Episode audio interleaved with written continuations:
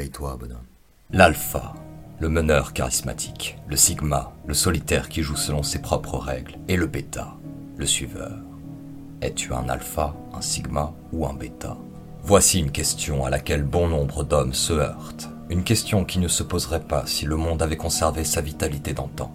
Une question qui se pose car le monde moderne est rempli de faibles, ce qui oblige les hommes à créer ce genre de repères. Mais est-ce que cette vision du monde est réellement bonne à prendre Des alphas qui ne valaient rien, j'en ai connu un très grand nombre, et des hommes suivant à la lettre des sigmarules absurdes, il y en a à l'appel. Dans cette vidéo, je vais te proposer une vision du monde bien plus efficace et précise. Mais je dois tout de même reconnaître que, d'après moi, l'actuelle catégorisation des hommes est intéressante. Et oui, je le sais, elle est plus complexe que ce que j'ai décrit en début de vidéo. Ne t'en fais pas, je la connais bien.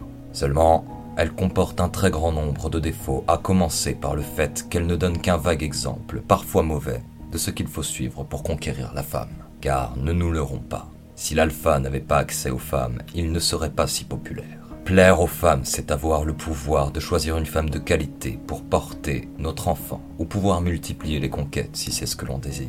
C'est donc un critère important. Dans ma vision des choses, les catégories enviables ont également accès aux femmes.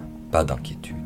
Mais c'est loin d'être le seul problème de la classification actuelle. J'ai vu des alphas se comporter en véritable ordure avec leur groupe et avec les autres et la pire personne que j'ai pu rencontrer était un Sigma psychopathe, un monstre capable des pires choses que tu puisses imaginer. Pourtant, ces deux catégories sont montrées comme l'exemple à suivre, indépendamment des valeurs. Ce qui plaît chez eux, c'est leur capacité de domination. Aujourd'hui, pour être un homme, il faut être un alpha. C'est ainsi qu'on te le vend. Mais vouloir à tout prix faire partie d'une catégorie de personnes prétendument au-dessus des autres ne t'aidera pas à la rejoindre. Du moins, pas avec suffisamment d'efficacité. Ce n'est pas en regardant la Lune que tu arriveras à l'atteindre, mais en construisant une fusée, puis en observant l'astre pour garder la bonne trajectoire. Aujourd'hui, je vais te présenter ma vision du monde, mes propres catégories. Et crois-moi, elles t'aideront bien plus dans la vie que les catégories prédominantes actuelles. Cette vision du monde te permettra de t'entourer des bonnes personnes, de plus facilement repérer les mauvais et de devenir meilleur quelle que soit la case dans laquelle tu es actuellement rangé. Alpha, sigma, bêta, oméga, zeta, gamma, delta, tous seront servis. Et sache que ma catégorisation des hommes se prend dans son ensemble, alors écoute attentivement jusqu'au bout et prends note. Aussi, cette catégorisation fonctionne également pour les femmes. Seulement, les prérequis des différentes catégories se distinguent de ceux des hommes. Comme d'habitude, il va te falloir fournir beaucoup d'efforts pour entrer dans les catégories enviables. Alors, prépare-toi à devoir te bouger. Mais avant cela, pense à faire grossir la meute. Je ne vais pas te faire un dessin, tu sais déjà ce qu'il faut faire pour aider les youtubeurs. Première grande catégorie, les chiens. Le chien est la catégorie la plus répandue. Ce que j'appelle les chiens sont tous des bêtas. Mais les bêtas ne sont pas nécessairement des chiens, loin de là. Et c'est une différence primordiale. Le chien est un homme sans ambition ou sans volonté.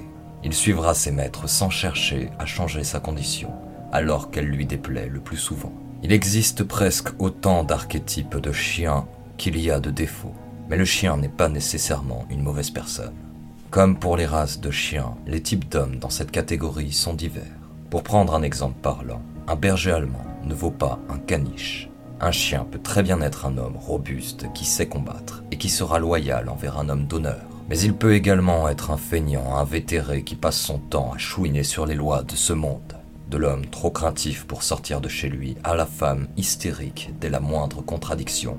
Tous font partie de cette catégorie. En soi, ce qui les regroupe avant tout, c'est le manque d'efforts pour annihiler leurs faiblesses, leur manque de volonté, d'acte ou de qualité. Mais un chien n'est pas destiné à finir en chien, surtout s'il a de fortes valeurs. Libère un chien enchaîné, donne-lui le goût du sang, de l'effort, et tu verras qu'il apprendra à chasser. Il apprendra à redevenir un loup.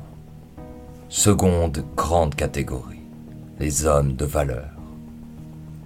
Cette grande catégorie contient trois sous-catégories. Ce qui les regroupe est le sens de l'honneur et de l'effort. Tu l'as compris, il s'agit là de la grande catégorie enviable celle qui plaît aux femmes, tellement convoitées qu'elles en deviennent parfois orgueilleuses sans raison valable. Mais passons directement à la première sous-catégorie, les loups. Le loup est un homme qui s'assume et qui a su faire les efforts nécessaires pour mener à bien ses objectifs. Il fut un temps où cet homme cherchait à s'élever malgré la difficulté que représente le fait d'avoir un code d'honneur aiguisé. Mais il arrêta avant d'atteindre le sommet. Le loup est la catégorie d'homme de confiance qui ne cherche plus à grandir, mais qui a le goût de l'effort. Il a développé les capacités nécessaires pour mener une vie paisible dans la mesure du possible, une vie qui lui plaît. Si l'on devait faire un parallèle avec les catégories actuelles, le loup pourrait très bien être un bêta, un alpha ou un sigma. Ce qui le différencie des autres sous-catégories que je vais te présenter, c'est que celui-ci s'est rangé. Il ne participe plus ou peu au jeu de la conquête, mais il sait y jouer. Le goût pour l'effort et le fait qu'il ait gardé son honneur sauf en font une personne sur qui tu peux compter et un bon ami. Reste à voir si tu t'entends avec lui. Mais le loup est dans tous les cas une personne intéressante à connaître, au moins pour les facultés qu'il a développées. Des facultés qui peuvent être aussi diverses qu'il y a de choses à faire dans ce monde le loup est bon dans ce qu'il fait. En somme, le loup est tout simplement un homme d'honneur qui n'a pas été castré par ce monde moderne. La deuxième sous-catégorie des hommes de valeur est celle des loups affamés, et je t'entends déjà hurler à la lune derrière ton écran. Cette catégorie est celle des hommes qui en veulent pour leur temps, celle de ceux qui ne veulent faire qu'une bouchée de ce monde corrompu et qui ont la niaque d'un loup affamé. L'effort n'est qu'une question de volonté. Pour un loup affamé, L'amélioration de soi est similaire aux fondations de la réussite, et il visera à grandir dans tous les aspects de sa vie pour gravir la montagne du destin et voir le monde minuscule depuis le sommet. Le loup affamé est un conquérant qui part parfois de très loin, mais qui est capable de grandes choses, car, comme je te le dis toujours, une fois le mental acquis, le reste suit.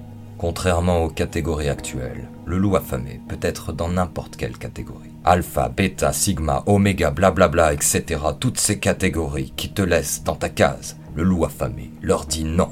Il se fiche pas mal des faiblesses de sa nature et fera les efforts qu'il faudra pour les annihiler. S'il est lâche, alors il enfilera une paire de gants et montera sur un ring. S'il faut savoir commander, alors il apprendra. S'il faut gagner sa vie, alors il se renseignera. S'il faut séduire une femme, alors il la séduira un jour ou l'autre. Quand il faut, il faut. Voilà la mentalité d'un véritable loup affamé. Il échouera autant de fois qu'il le faudra pour réussir, car l'échec fait partie de l'apprentissage. Et garde en tête que même dans les échecs les plus difficiles, les plus cruels, tu auras toujours moyen de remonter. Si tu chutes du sommet de la montagne, relève-toi et reprends la route. Tu as l'avantage de déjà connaître le chemin. Si tu rencontres un loup affamé, tâche de le garder près de toi la longue marche du destin est extrêmement difficile, et la compagnie ne sera pas de trop, crois-moi. En route, tu croiseras des loups qui font une halte, et d'autres loups affamés qui t'aideront dans cette tâche impossible. Mais impossible n'est pas français pour un loup affamé. Et une fois au sommet, tu rencontreras la troisième sous-catégorie, les hommes de haute valeur. Une fois à l'apogée de sa puissance, le loup affamé devient homme de haute valeur. Tu l'auras compris, l'homme de haute valeur est un loup affamé qui a terminé la longue marche pour le sommet. Il peut toujours s'améliorer, évidemment, mais il a suffisamment travaillé les cinq aspects principaux de sa vie pour être au-dessus de tous, ou presque. Et son amélioration à ce stade sera bien moindre que lorsqu'il débutait son ascension. Je ne vais pas m'étendre sur le sujet, car j'ai déjà fait une vidéo dessus que je te conseille de regarder, et je compte en faire d'autres. Retiens simplement que le loup affamé devient homme de haute valeur s'il ne baisse pas les bras et qu'il apprend à maîtriser le feu destructeur qu'il a en lui.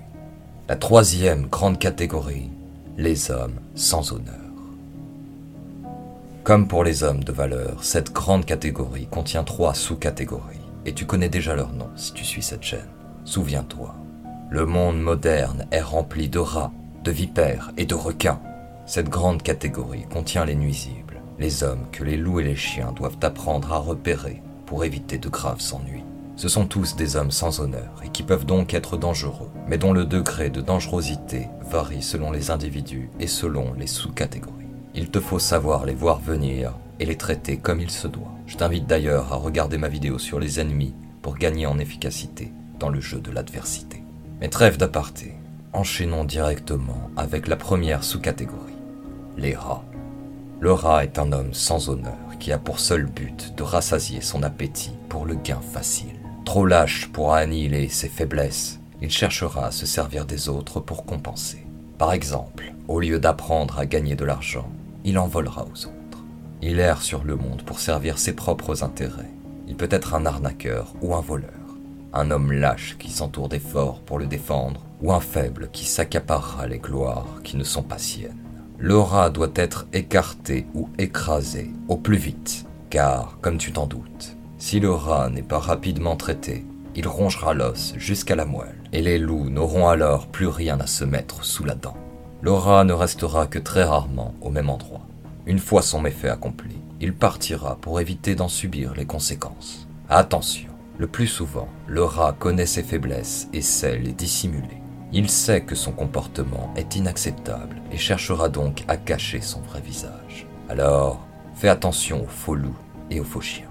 Le rat est profondément lâche. La deuxième sous-catégorie est celle des vipères. La vipère est fourbe. Elle s'infiltre, se faufile et ne cherche que le chaos et le divertissement. C'est une catégorie de personnes qui sait parfaitement dissimuler ses intentions. Son but est variable, mais si elle y parvient, il en résultera toujours un préjudice auprès de sa victime. Elle cherchera à détruire des amitiés, à ruiner les autres, à créer la destruction dans l'âme et le cœur de ses proies. C'est le genre de personne qui va porter de fausses accusations, cracher son venin dans le dos, ou encore soumettre les autres à sa volonté de gré ou de force. Elle fait le mal parce qu'elle peut le faire, et elle le fait bien. Parfois, ses motivations sont plus précises, comme gagner en notoriété ou gagner de l'argent. Mais d'après mon expérience, c'est davantage par plaisir narcissique que la vipère opère. Elle a horreur de se faire démasquer, alors si tu croises le chemin d'une vipère, apprête-toi à devoir gérer un ennemi. Mais fais attention, la vipère est maîtresse de la manipulation, et donc elle aura beaucoup de cartes en main. De plus, la vipère est généralement une personne sans scrupules.